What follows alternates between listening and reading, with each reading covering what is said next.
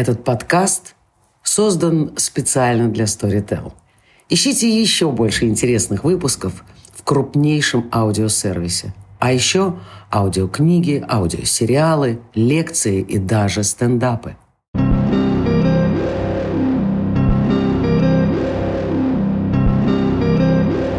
Всем привет! Э, в эфире подкаст «Перевертыш» и с вами Оля Шелкостоп и Рита Осипян.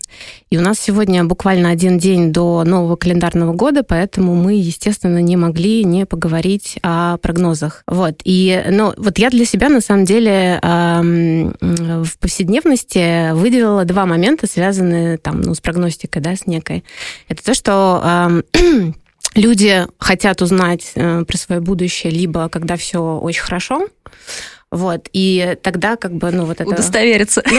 Ну, удостовериться, да, но плюс здесь еще, мне кажется, игровой момент такой, потому что хочется узнать, что еще можно сделать. Вот, но не из нужды какой-то, да, вот именно из познавательной способности. А второй момент, это когда все очень плохо, и, конечно, хочется найти какую-то некую вот эту опору, да, в чем-то извне, и услышать, что на самом деле все будет хорошо, и хорошо будет довольно скоро. Но это такая индивидуальная, индивидуальная плоскость. Понятное дело, что прогностика, как, э, если в широком смысле ее понимать, как теория практика прогнозирования, да, она используется там в разных областях э, науки э, и ну, общественной жизни в том числе. И мне вот интересно, что, как мне кажется, как я понимаю астрологию, то есть человечество облекало все свои знания в форму астрологии, эм, такие ну, большие цикличные периоды времени, и практически э, никакого другого инструмента для того, чтобы делать, не было. И поэтому, ну, в общем, мы познали в гости а, астролога Алексея Гафонова, чтобы поговорить про эту часть прогнозирования. Ну и, естественно, поскольку мы с Олей кураторы, Оля еще художник, то есть для нас искусство — это наша среда обитания, и вот нам тоже интересно, а, какие моменты с предсказаниями, да, с, ну, э, с предчувствием неким а, именно в сфере искусства могут быть, и поэтому мы позвали а, в гости куратора Московского а, музея современного искусства Андрея Егорова. Вот, так что давайте уже поговорим наконец-таки про прогностику, вообще откуда идут, откуда берутся корни у этого феномена, и, ну, и что вообще вы думаете на этот счет? И здравствуйте. Да. И здравствуйте, да. Здравствуйте. Я увлеклась. Здравствуйте, конечно. Кому начать? Ну, давайте с вас. Ну что, если говорить о прогностике с точки зрения астрологии, то это действительно учет э, больших циклов, э, прежде всего э, межпланетарных соединений медленных планет, каждая из которых отделяет определенные временные Э, периоды и по этим временным периодам придает свою окраску. Один из основных э, таких циклов, 20-летний, это цикл Сатурна и Юпитера, соединение. Вот раз в 20 лет он происходит, и он нас ожидает в декабре этого года. 2020 -го. 2020 -го. До сих пор 200 лет соединения происходили в знаках земной стихии, ну там с одним исключением с 80 по 2000 год. А так все время в Земле. Значит, э, соответственно, было такое мироощущение, такая экономика, э, такое строение мира было такое земное, ощутимое, с упором на вот, э, накопление, с упором на индустриализацию, на то, чтобы объединить весь мир э, под определенной, так сказать, парадигмой промышленной, финансовой. И теперь будет соединение впервые за многие годы в воздухе, причем именно в знаке Водолея, который связан с новизной, с наукой, с космосом, с объединением людей, с человеческой свободой, с индивидуализмом э, с одной стороны, коллективизмом с другой. То есть это будет совершенно другое время. Оно начнется в декабре 2000 года. И я думаю, что э, мы это все, в общем, почувствуем. Но, кроме того, в этом году будет еще соединение очень серьезное, которое в контрасте с этим водолейским соединением, оно произойдет вот-вот, в январе. Это соединение Сатурна и Плутона, двух очень жестких планет, причем в таком тоже жестком знаке Козерога, которым Сатурн и управляет. А Сатурн. Сатурн и Козерог – это государственники, это стратегии, это жесткость, это холодность, это практицизм, это централизм, это иерархия, это вертикаль власти и т.д. и т.п. Вот. И, значит, вот это все будет очень очень мощно проявляться в этом году тоже. Но в контрасте с этим Сатурн перейдет в Водолея в конце марта. Mm-hmm. И уже начнутся энергии Водолея приходить в этот мир. И таким образом этот 20-20 год будет противоречивым. Mm-hmm. В нем будет и вот эта вот э, жесткость и вертикальность, с одной стороны, и наведение порядка, и, может быть, в каких-то странах это будет ужесточение режимов. Вот. А в, с другой стороны, это будет веяние нового, это будут совершенно какие-то новые концепции, новые идеи, э, новые принципы объединения человечества. И, в общем, это внушает оптимизм. И даже вот когда мы смотрим на индивидуальную прогностику, если, если э, человек э, ну, скажем, у него понижа, пониженное настроение, то ему есть что сказать, в принципе, на перспективу. А если у него еще и в начале воздушных знаков есть какие-нибудь планеты, так мы просто его можем очень даже сильно воодушевить. Вот такой мой вступительный спич. Ого. А мне, да, а мне вот интересно просто, как, а, а, как работает метод прогнозирования в астрологии. То есть он основан на циклах, да, это, да, это велись циклы. некие наблюдения. Но, да, это велись тысячелетние наблюдения, угу. да, а в, по части Сатурна и Юпитер это наблюдение тысячелетия. Э, по части ретроградного Марса, который нас, э, петли Марса, который нас ожидает во второй половине этого года, это тоже тысячелетнее наблюдение, это когда обостряются противоречия в мире. Вот. А по поводу э, циклов с участием высших планет, Урана, Нептуна и Плутона, то это наблюдение уже там, ну, последних э, лет 200 примерно. Но они тоже неплохо работают, в общем. И на эту тему есть целая наука, называется мунданная астрология. Или мировая, или политическая. Ну, то есть это основано на аналитике, правильно я понимаю? Это то есть берутся на... отрезки исторического периода, да, они сравниваются. На, на работе mm. с большим количеством фактов угу. исторических, научных, политических и так далее. А что касается личной прогностики, то там другие вещи действуют. Это по личной карте все делается с учетом транзитов именно и других методов, работающих именно в данной конкретной совершенно индивидуальной карте. С учетом, естественно, того, того места, которое этот человек занимает в социуме, с учетом тех людей, которые с ним взаимодействуют, с учетом того, скажем, а, той фирмы, в которой он работает и так далее и тому подобное. То есть мы его, мы его ищем в его среде и анализируем эту среду вместе с ним, и тогда мы можем сделать какой-то прогноз. Ясно. А вы не боитесь э, э, заниматься прогнозами? Ну, в том смысле, что вот Э, опять-таки, у меня есть такое наблюдение, что люди, как правило, на э, прогнозы какие-то не банальные, да, они отвечают отторжением. У нас э, дело в том, что у нас не предсказания, и у нас э, прогноз рассматривается как совместная работа над стратегией жизни. Ну и над тактикой тоже, над тактикой и стратегией. Поэтому я не встречал такого же сильного отторжения, понимаете, потому что мы просто вместе с человеком садимся и думаем, что надо делать для того, чтобы жизнь стала лучше у данного Ну, то есть это такое стратегическое планирование, да. на самом деле. Да. Просто э, часто именно к астрологическим прогнозам относятся с неким предубеждением. Я там, не надеваю колпак. Я не надеваю колпак со звездами. Подтверждаем. И не вещайте как оракул, да? И не вещаю как оракул, да. Мы, в общем, мы вместе с данным человеком в силу нашего разумения пытаемся найти самые лучшие пути. То есть получается, что сами, сами предсказания, они без э, действия человека, без его какого-то активного вовлечения, они как бы не работают. Ну, естественно. То есть, это... если он не реализует... Э, Мы смотрим, что надо делать. Mm. Понимаете? Вот, вот вы будете делать вот это, у вас будет так идти. Вот не будете это делать, но у вас будет как по-другому идти. Вы можете вот это делать, вот это делать или вот это делать. Вот с этим человеком можете так поступать, можете так. Вот у вас варианты. Mm-hmm. Ну, вот. здесь уже не совсем предсказание, потому что, мне кажется, некорректно это слово использовать вот в это таком контексте. А теперь, да. теперь я понимаю. То есть это конкретное такое управление, ну, можно сказать, управление да, своей реальностью. Ну, это он будет управлять. Да, да. Ну, он тот человек, будет, который да. Да, разбирается, пытается разобраться с этим. А то, что вы упомянули, меня как-то очень заинтересовало относительно там плохого самочувствия, да, или какого-то, не знаю, пониженного настроения. Но мы сейчас, например, постоянно ведь встречаем а, разговоры о том, что огромное количество людей, например, подвержены депрессиям, как вам кажется, какие подобные вещи, могут ли они быть э, общими, да, для какой-то большой ну, части ну, общества, а не ну, только индивидуальной проблемой, да? Да, во-первых, солнца мало, да, вот вам причина для депрессии. Ну, это... Самое элементарное, да. Вот, ее можно с помощью определенных медикаментов э, и пищевых добавок подправить. Ну, кроме того, можно куда-нибудь съездить и чуть-чуть подзагореть. Ну, это мы знаем. Что касается, так сказать, замедления развития там, э, кризисных экономических явлений финансовых, да, они есть. Ну, угу. что делать? Надо, из этого надо исходить и искать э, для данного человека путь, путь, который уменьшит его проблемы. А может быть, и, и даст ему какой-то победоносный, так сказать, марш к вершинам.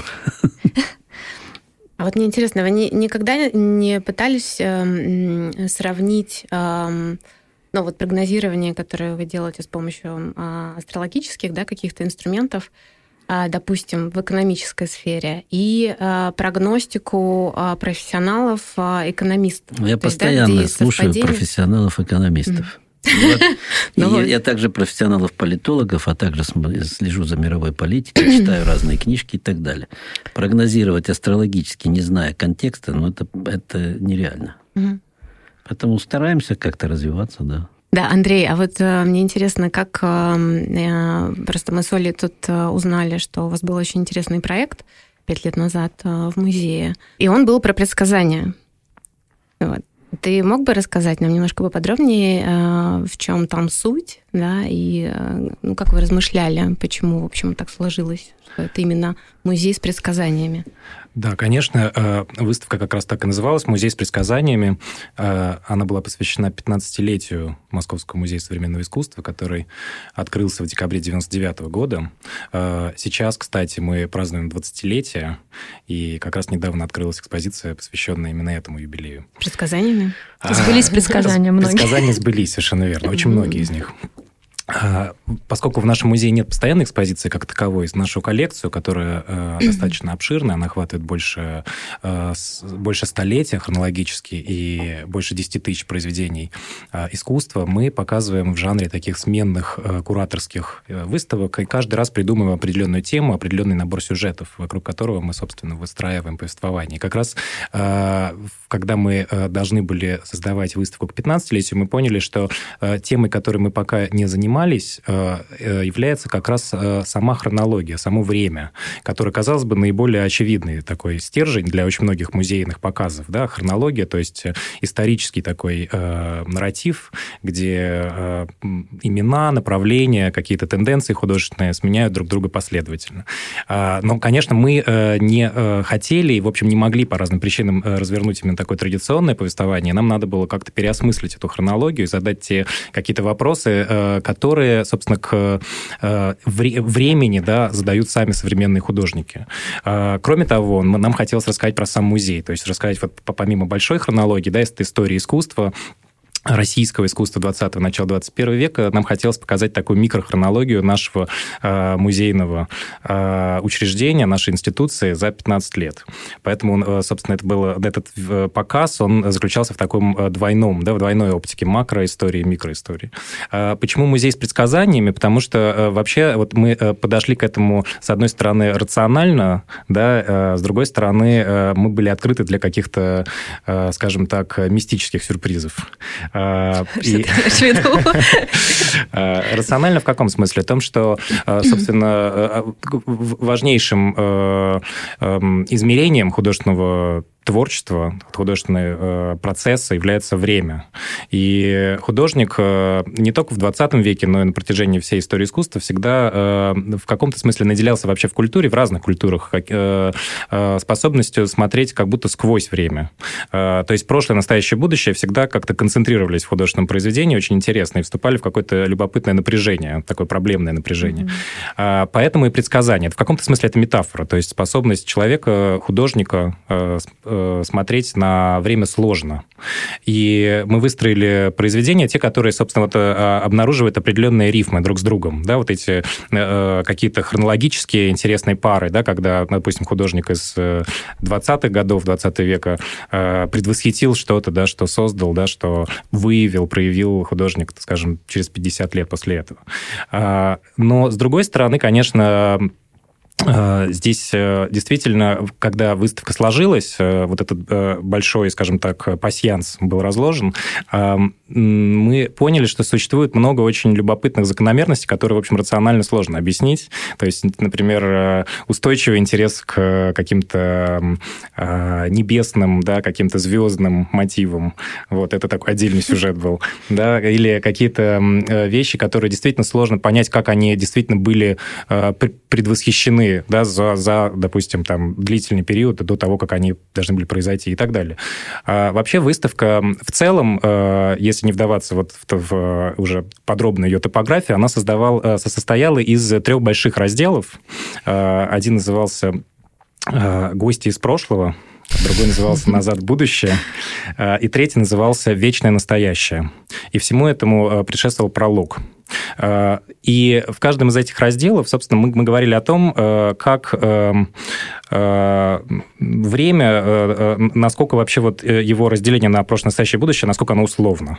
В частности, вот когда мы говорили про, например, период революции, авангардных каких-то преобразований, да, которые происходили в 10-е годы, 20-е годы, мы улавливали, уловили интересную рифму, закономерность, что вот многие идеи, собственно, модернизма того времени, они продолжают существовать и сегодня.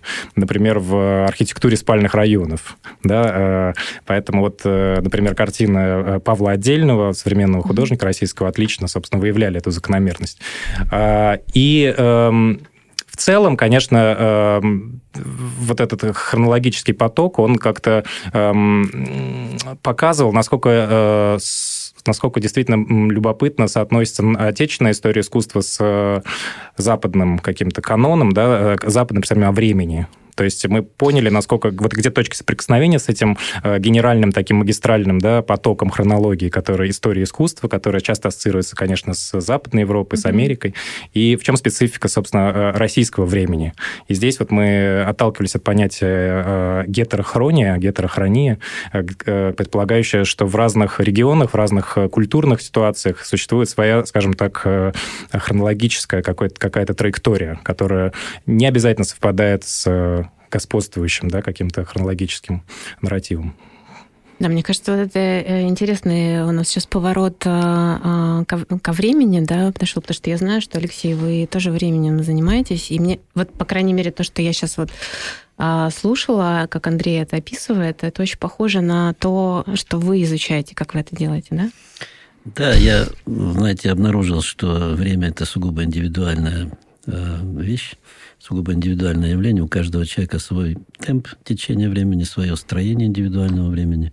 Оно очень тесно переплетено с его жизненными смыслами. И, в принципе, время э, каждого человека – это такой неповторимый фрактал, где форма и смысл неразрывно связаны. Я думаю, то же самое и со временем государств происходит, и со временем регионов. А, то, что это какая-то закономерность, которую, мне кажется, мы все так или иначе, да, чувствуем. Ну, поскольку все фрактально, то и время должно быть фрактально. Поскольку все осмысленно, то и время должно быть тесно связано со смыслами. Это не просто линеечка такая. Ну, мне вот было э, всегда интересно, как э, произведение искусства, э, как оно, с одной стороны, эм, обращается к прошлому, обращается к настоящему, но и к будущему тоже. Э, потому что понятно, что э, часто художники работают с какими-то приемами, какими-то стилевыми э, решениями, которые они унаследовали от предшественников, и часто, точнее, всегда произведение искусства создается в настоящее время для определенных задач, определенных целей. Это может быть рынок, это может быть выставка, это может быть какая-то политическое какое-то пространство публичное mm-hmm. и так далее. Но любопытно, что и с будущим, да, вот с этим измерением искусство всегда работает, как своего рода капсула времени. Mm-hmm. И через, скажем, 50 лет, 100 лет, 500 лет после того, как э, какой-то художественный объект был создан, в нем выявляются смыслы, которые современники не видели. А, и здесь, кстати, любопытный еще э, эм, сюжет, э, то, что, например, когда мы говорим о художественных подделках, часто они становятся более очевидны как подделки спустя, допустим, полвека. Потому что а современники не, э, не могли этого увидеть, не могли это различить.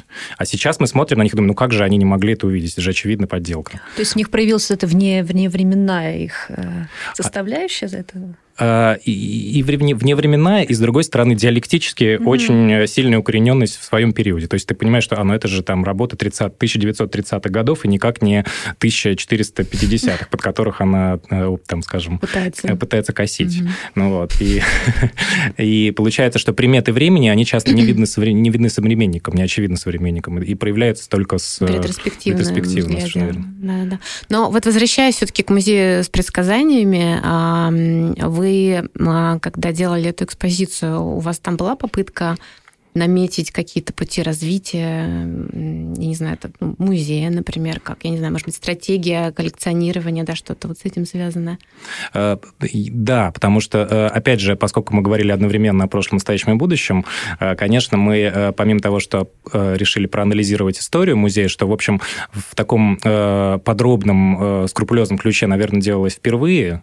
Мы, мы собрали архив музея, какие-то публикации музея, медиа, медийную информацию о музее, создали, сформировали статистику, соответственно, музейной э, коллекции, музейных э, фондов, музейных выставок и так далее, но при этом мы также решили, что здесь важно и для, скажем, аудитории, и в целом даже для нас, воспользовавшись этой всей ситуацией, сделать это не так педантично и сухо, а какие-то игровые моменты тоже ввести. То есть мы, э, в частности, провели статистическое исследование предпочтений сотрудников музея в плане кулинарии например.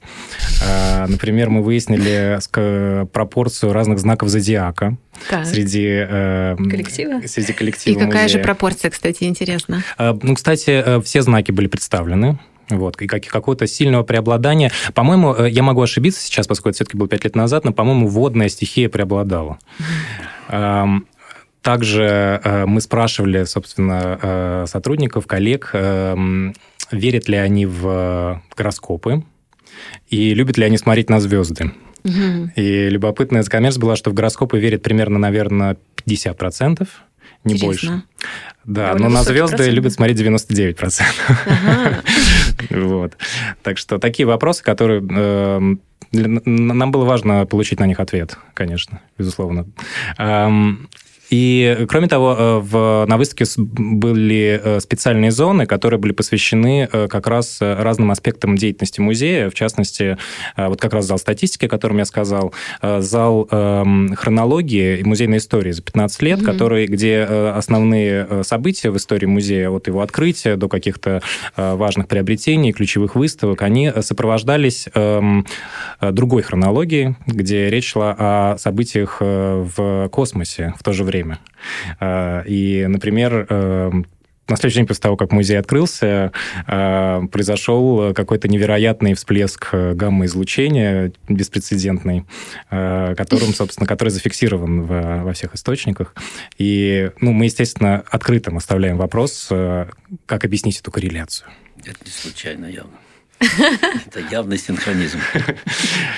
Да, ну так все-таки сбылись какие-то предсказания, ну, назовем их предсказаниями? Ну, э, например, э, одним из э, тоже специальных э, разделов нашей экспозиции была библиотека музея, э, которая впервые была показана широкой аудитории.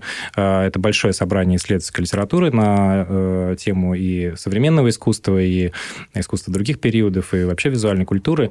И мы решили рискнуть и создать такую большую инсталляцию, самый большой зал в нашем музее посвятить именно ей, и э, поскольку действительно вот э, любая библиотека это своего рода инсталляция, зачастую очень эффектная и зрелищная.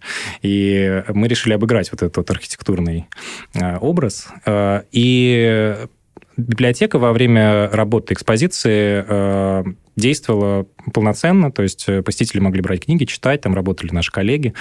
И э, спустя, э, получается, два с половиной года э, музей э, действительно открыл настоящую библиотеку в в своем здании в Ермолаевском переулке, в образовательном центре Московского музея современного искусства.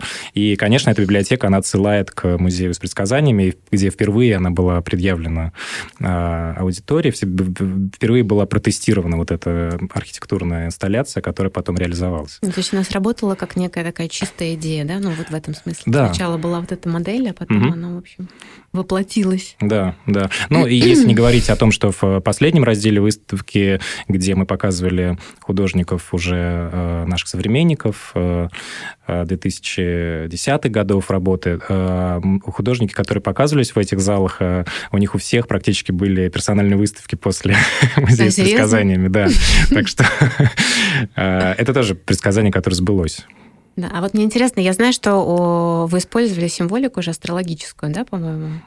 Да, э, у нас э, эм, на выставке в определенных зонах э, был такой, скажем так, э, эзотерический такой немного э, подход. И на лестницах, в каких-то транзитных таких переходных пространствах мы вот его включали. В частности, мы использовали символы планет, которые действительно оказались очень интересными с чисто визуальной точки зрения, иконографической точки зрения. Планеты и звезды, да, у каждого есть какие-то устойчивые эмблемы, которые очень здорово распределились в пространстве.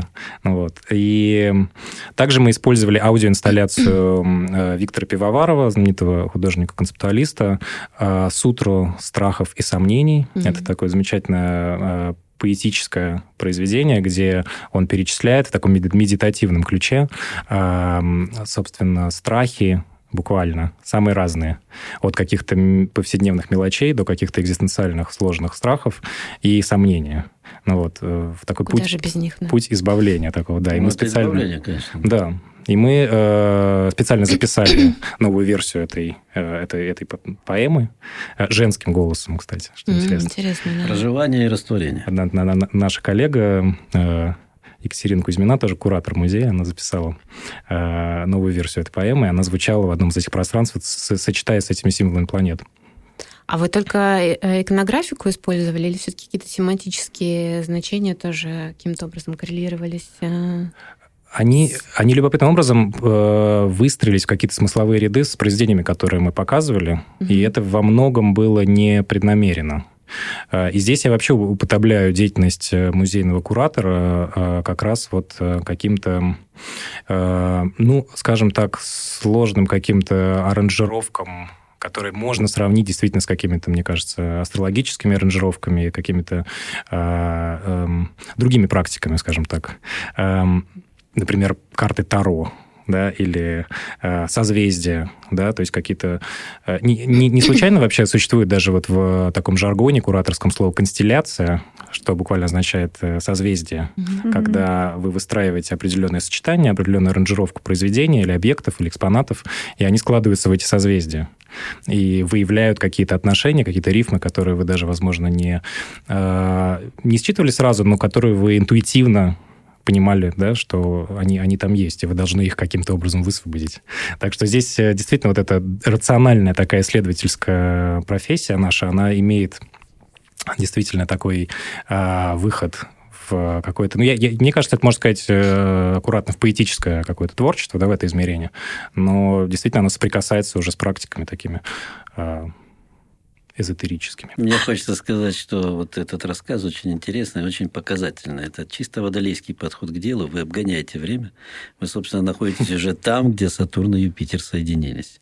И началась новая эпоха. Yes. Ну, э, по знаку зодиака я рак, если что. Но это солнце у тебя в раке просто, скорее всего. А что-нибудь есть и в водолее. Или солнце там в аспекте с ураном, например.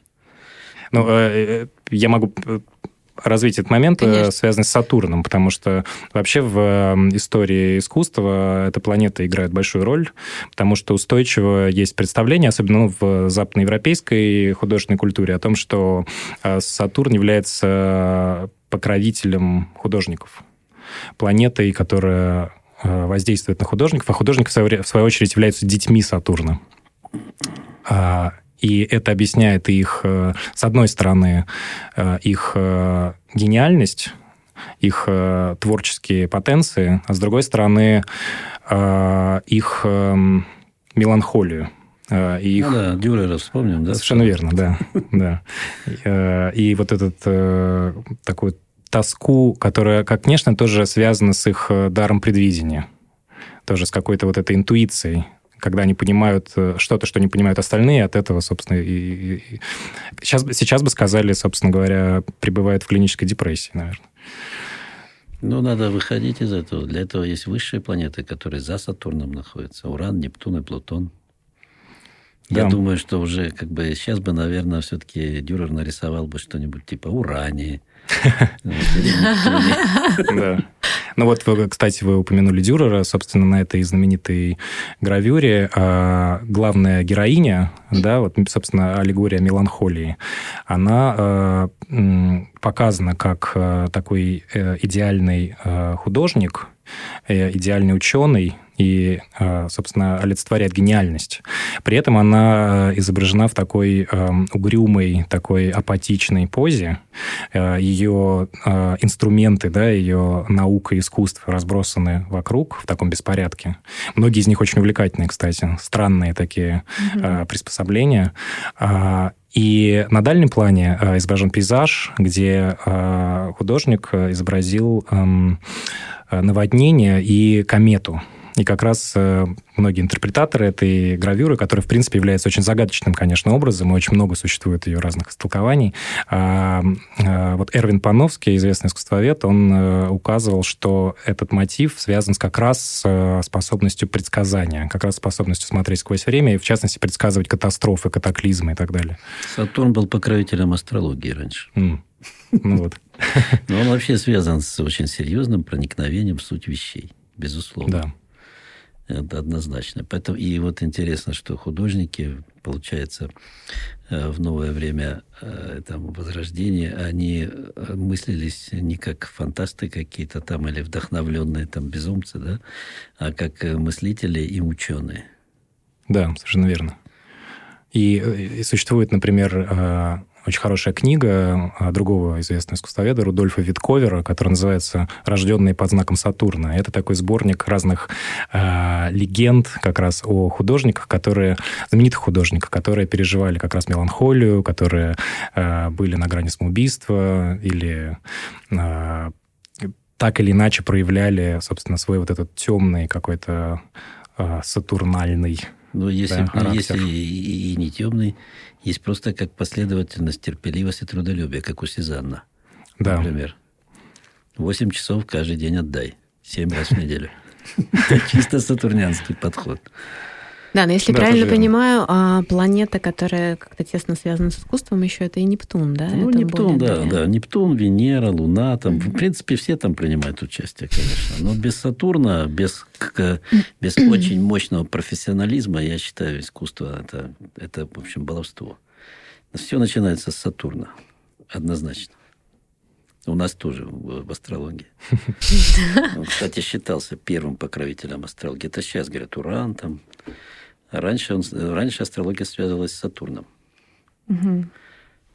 Усидчивость, терпение, э, накопление статистического материала, чтение разных манускриптов, э, подробнейшая работа по всяким вычислениям и так далее.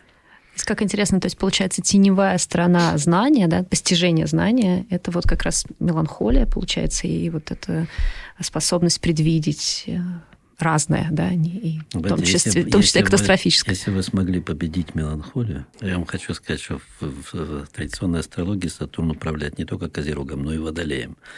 Поэтому я надеюсь, что этот Водолей, который придет, он откроет нам светлую сторону Сатурна.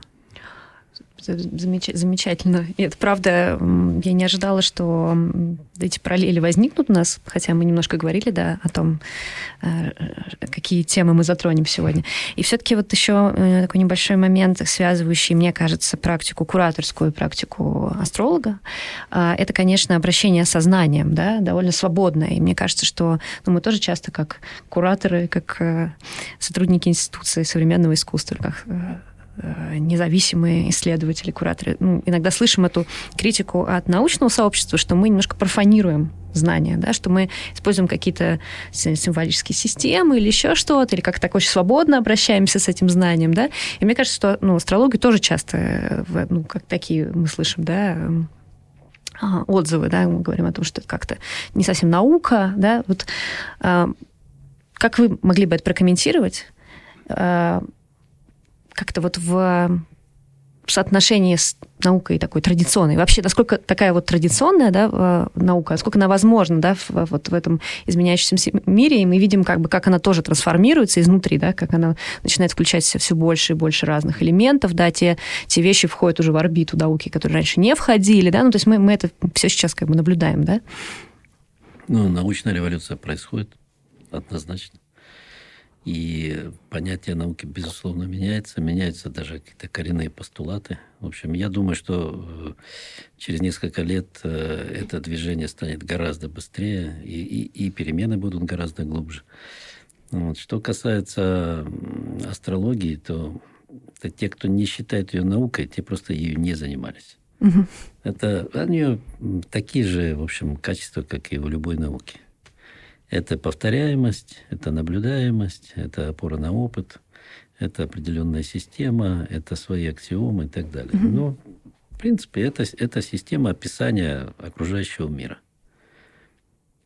Ну, это антология определенная. Это, Точно так же, как научное познание, вот, это тоже ан- вот антология. Есть мир, вот его, mm-hmm. есть вот его описание с помощью астрологии. А в основе астрологии лежит мысль о том, что мир един, то, что находится снаружи, то находится и внутри. Это, угу. это древний, так сказать, эзотерический принцип. Вот. Или, как его формулирует, например, э, профессор математики и доктор наук, мой учитель Горбацевич, он говорит, что мир – это система. Угу. Все системы едины. Поэтому они все подчиняются одним и тем же закономерностям. У них родственные элементы есть по, своим, э, по своей роли э, в, в этих системах. Поэтому, если мы рассматриваем систему большую, то мы тем самым рассматриваем и системы, которые находятся внутри нее. Угу. А гороскоп имеет дело вот э, с, со звездной системой. И, соответственно, все, что находится внутри нее, оно все подчиняется тем же самым законам. Вот принцип. Угу. А То есть такое масштабирование. Уже, да, а потом угу. уже, так сказать, это зависит от знаний и эрудиции астролога, как он это применяет. Ну, что касается э, кураторской практики, э, и я бы еще, наверное, сказал вообще практики искусствоведов, историков искусства, исследователей искусства. Э, действительно существует э, у этой практики такая э, изначально, изначально такое напряжение между, с одной стороны, э, рациональностью и такой научностью подчеркнутой, да, потому что деятельность исследовательская, она опирается на определенные все-таки стратегии гуманитарного знания, да, на определенную методологию, угу. а с другой стороны, сам предмет исследования, да, это э, художественное э, творчество, культура, искусство, очень такой эм, он, он обладает таким измерением, которое невозможно полностью рационализировать. Угу. И перевести, да, вот на язык науки. И вот, этот, э, вот эта диалектика, она всегда сопровождала э, тех, кто изучает искусство. И поэтому во многом э, действительно существует даже критика истории искусства как такой университетской науки, да, что она не, не, не до конца научна. Да?